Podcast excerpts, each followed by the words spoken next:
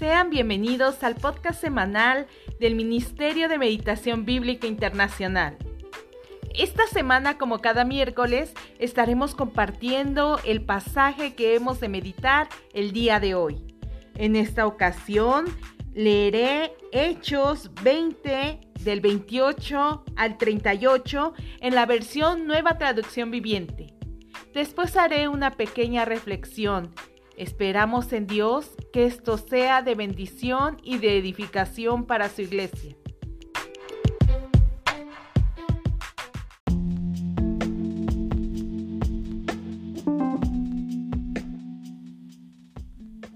Entonces cuídense a sí mismos y cuiden al pueblo de Dios.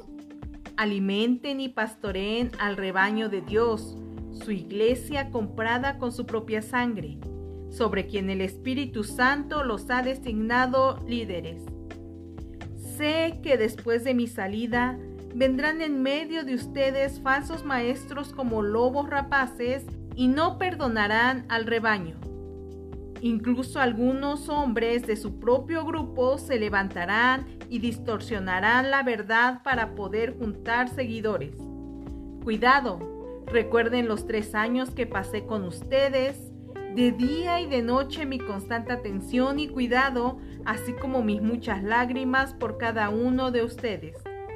Y ahora los encomiendo a Dios y al mensaje de su gracia, que tiene poder para edificarlos y darles una herencia junto con todos los que Él ha consagrado para sí mismo.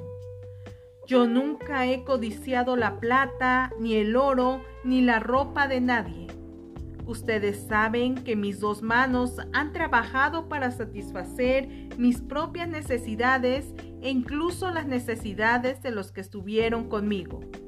Y he sido un ejemplo constante de cómo pueden ayudar con trabajo y esfuerzo a los que están necesitados. Deben recordar las palabras del Señor Jesús. Hay más bendición en dar que en recibir. Cuando Pablo terminó de hablar, se arrodilló y oró con ellos. Todos lloraban mientras lo abrazaban y le daban besos de despedida. Estaban tristes principalmente porque les había dicho que nunca más volverían a verlo. Luego lo acompañaron hasta el barco.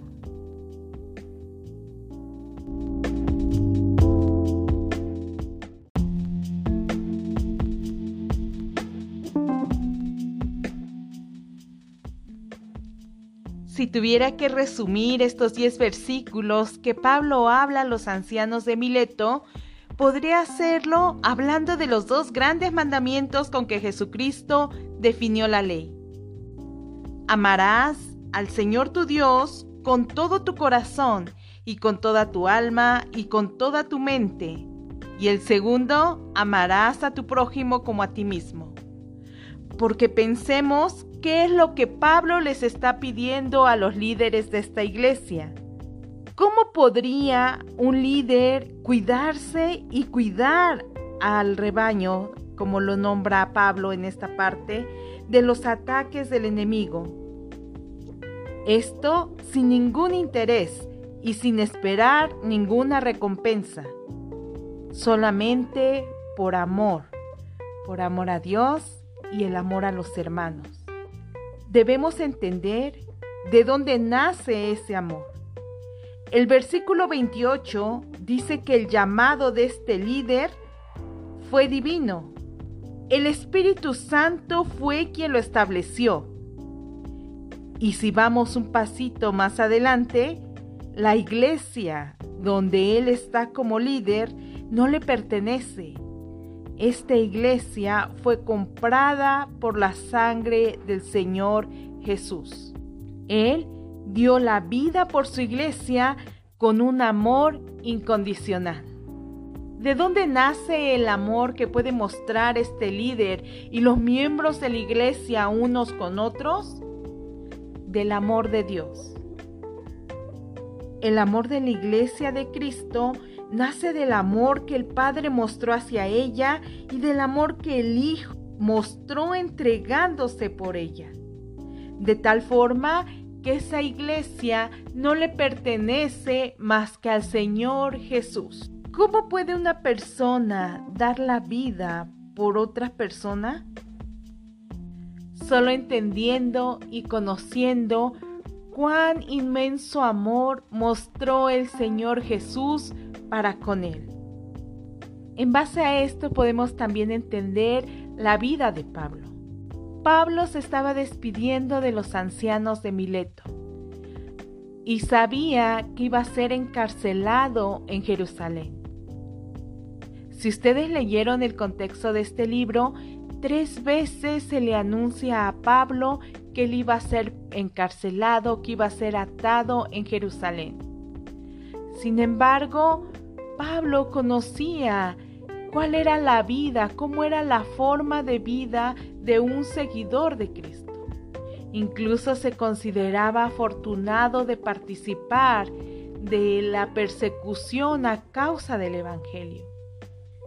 Podemos ver a través de esta escritura lo que nos muestra acerca de lo que es un liderazgo dentro de la iglesia.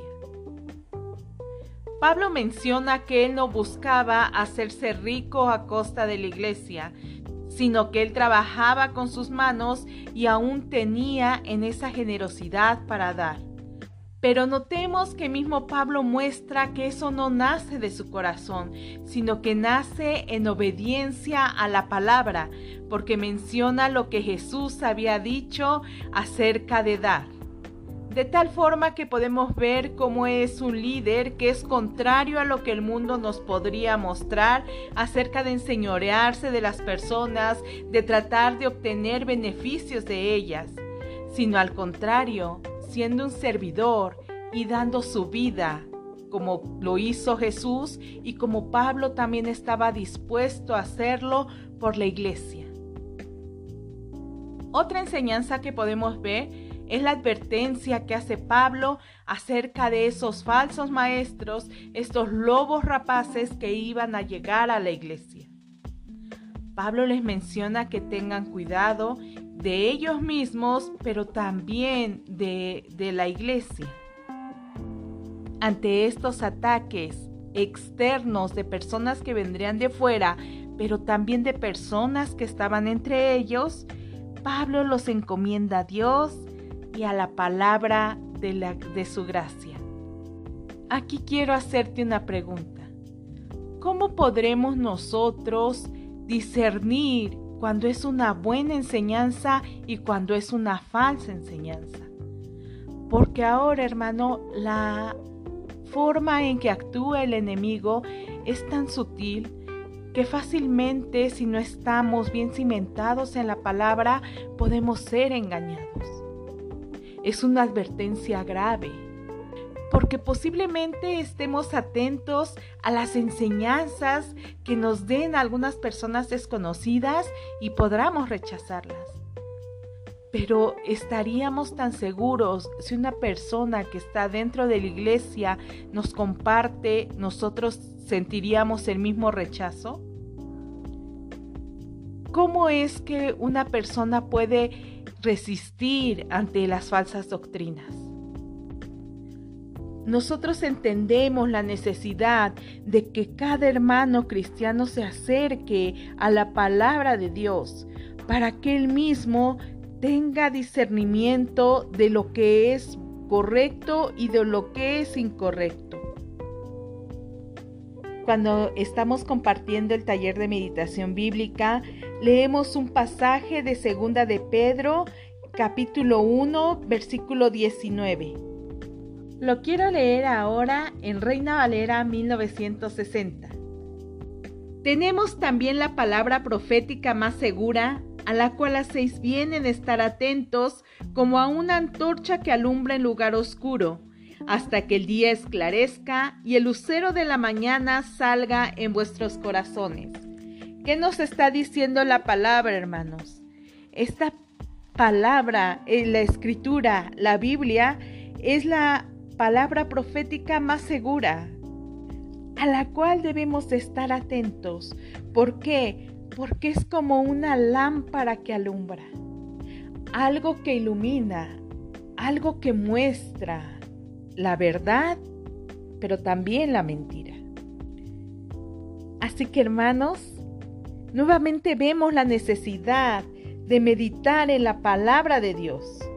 Primero para cuidarnos nosotros, como les dice Pablo, de no caer en el engaño, de no caer en la mentira, pero luego también para apoyar hermanos que tal vez pudieran estar en peligro de ser engañados por Satanás.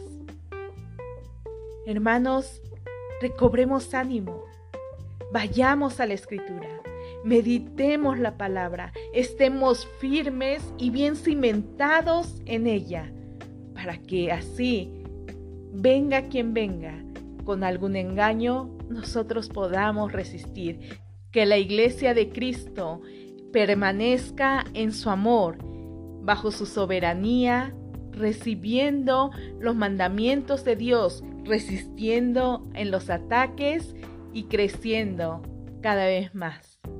El Señor les bendiga.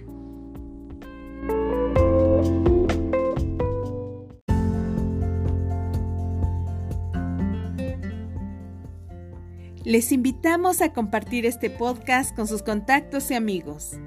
También te extendemos la invitación para que nos visites en nuestra página web www.meditacionbiblica.com.